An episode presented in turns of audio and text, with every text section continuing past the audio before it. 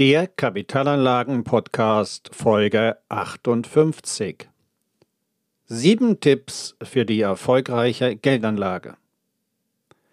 Im heutigen Podcast erhalten Sie sieben Tipps für den Vermögensaufbau und eine erfolgreiche Geldanlage. Herzlich willkommen zum Podcast für Unternehmer und Unternehmen, die clever, chancenreich und nachhaltig investieren möchten. Reichtum ist vor allem das Ergebnis einer positiven geistigen Haltung. Warum sage ich das?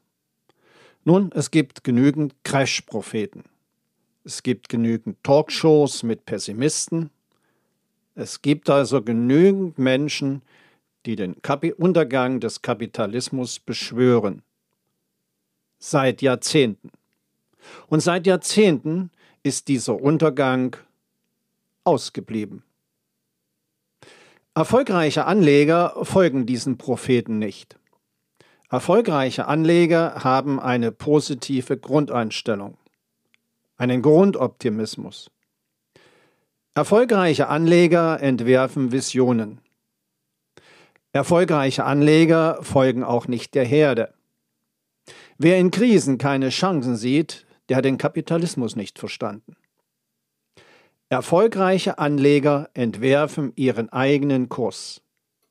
Einen Kurs, der für sie passt. Und diesen Kurs verfolgen sie. Allerdings, wenn sie merken, dass sie irgendwo falsch liegen, korrigieren sie auch ihre Fehler. Daher mein erster Tipp zur erfolgreichen Geldanlage. Machen Sie sich eine positive Geisteshaltung zu eigen. Kommen wir zum zweiten Tipp. Und der lautet Sparen und Anlegen. Einkünfte aus Kapital wachsen schneller als Einkünfte aus Arbeit egal wie viel sie mit ihrer Arbeit verdienen. Das, was sie verdienen, kann nie mit dem mithalten, was ihre Geldanlagen bringen. Handeln Sie daher jetzt. Legen Sie regelmäßig 10 bis 20 Prozent Ihrer Einkünfte an. Dazu teilen Sie Ihr Einkommen nach Steuer in drei Budgets auf. Diese sind erstens Fixkosten, zweitens Freizeit und drittens, ganz wichtig, Investment sparen. Kalkulieren Sie dabei 50 Prozent Ihres Nettoeinkommens für fixe Kosten ein, 30 Prozent für Ihre Freizeit und ca. 10 bis 20 Prozent für Ihren Vermögensaufbau. Richten Sie dann bei Ihrer Bank neben dem Girokonto noch ein Freizeitkonto ein. Meist bieten Banken ein Zweitkonto kostenlos zum Girokonto an. Und von Ihrem Girokonto bezahlen Sie die Fixkosten. Von dem Freizeitkonto bezahlen Sie die Freizeitkosten und den verbleibenden Betrag, den verbleibenden Betrag legen Sie in Investmentfonds an. Kommen wir zum dritten Tipp. Ich nenne diesen dritten Tipp Risikoprofil und Anlagehorizont. Oft werde ich gefragt, wie soll ich am besten mein Geld anlegen? Nun, darauf gibt es keine Patentantwort. Denn es kommt dabei auf drei Dinge an. Erstens auf das eigene Risikoprofil, zweitens auf die eigene Risikotoleranz und drittens auf den eigenen Zeithorizont. Und dabei sind folgende Fragen wichtig. Stehe ich am Anfang meiner Karriere oder bin ich kurz vor dem Ruhestand? Bin ich eher wohlhabend? Habe ich geerbt? Bin ich geschieden? Muss ich mit einem Einkommen zurechtkommen und habe Kinder? Oder bringt mein Partner noch ein Einkommen mit nach Hause? Das sind alles Fragen, die bei der Geldanlageentscheidung mit hineinspielen. Zusammengefasst, definieren Sie Ihr Risikoprofil und Ihren Anlagehorizont. und investieren Sie dann dementsprechend. Vierter Tipp. Und der vierte Tipp ist zum Thema Einzelinvestment. Investments in Einzelaktien sind risikoreich. Ein Einzelinvestment von Laien ist wie Lottospielen. Ein paar ganz wenige haben allerdings Glück. Und durch Zufall hatte der Millionär mal die sechs Richtigen getippt, quasi aufs richtige Pferd gesetzt. Und dasselbe finden wir auf dem Kapitalmarkt vor. Durch Zufall hat der Laie auf die richtige Aktie gesetzt. Durch breites Streuen aber können Sie Ihre Geldanlage absichern. Fonds bieten eine gute Absicherung denn sie streuen breit. Noch besser sind allerdings ETFs. ETFs bilden nämlich komplette Märkte ab. Daher mein Tipp Nummer 4.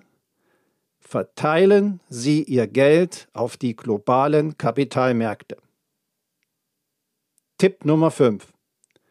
Mein Tipp Nummer 5 lautet, seien Sie selbstkritisch. Reiche haben sich und ihre Investments im Griff.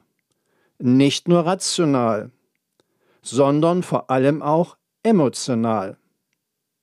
Verlieben Sie sich beispielsweise nicht in Ihre Geldanlagen und ärgern Sie sich auch nicht über Ihre Geldanlagen. Viele Vermögende sind selbstkritisch. Was meine ich damit? Sie hinterfragen ihr Tun und lernen aus ihren Fehlern. Vor allem nehmen Sie Kurskorrekturen vor, wenn das nötig ist. Wir alle neigen nämlich dazu, auf Autopilot zu schalten. Aber in unserer gegenwärtigen Welt, in der sich vieles so schnell ändert, müssen wir stets wachsam bleiben. Mein sechster Tipp. Mein sechster Tipp. Seien Sie skeptisch. Bewahren Sie sich eine gewisse Skepsis. Vermögende werden ständig mit Finanzangeboten bedrängt. Aber wenn etwas zu gut klingt, dann ist dieses Angebot meistens nicht so gut. Man muss allerdings nicht unbedingt genau verstehen, wie ein Auto funktioniert, um ein Auto zu kaufen. Und ähnlich verhält es sich mit den Finanzprodukten. Aber man sollte doch zumindest darauf achten, dass ein Produkt schlüssig klingt und dass man es in den Grundzügen nachvollziehen kann. Bewahren Sie sich also Ihren gesunden Menschenverstand. Vertrauen Sie auf Ihre Intuition. Viele Geschäfte wären vermeidbar gewesen, wenn man genau hingehört und auf sein Gefühl gehört hätte. Und nun mein Tipp Nummer 7. Lassen Sie sich beraten und achten Sie bei Ihrer Geldanlage auf die Kosten. Sparen Sie nicht an guter Beratung. Reiche leisten sich die besten Berater. Diese Berater optimieren die Steuern und regeln das Erbe. Der durch die Beratung entstandene Gewinn wiegt die Kosten zigfach wieder auf. Wenn Sie allerdings investieren, achten Sie auch auf die Kosten. Reiche sind sehr sparsam und sie verstehen meistens die komplexen Strukturen von Investments. Und deshalb sollten Sie genau nachfragen, wie hoch die Kosten bei Ihren Investments sind. Wenn Sie bei den wichtigen Fragen zu Kapitalanlagen mit einem unabhängigen Profi zusammenarbeiten möchten, dann kontaktieren Sie mich einfach per Mail über meine Website www.wirtschaftsberatung-smolinski.de. Den Link dazu finden Sie auch in den Shownotes. Danke.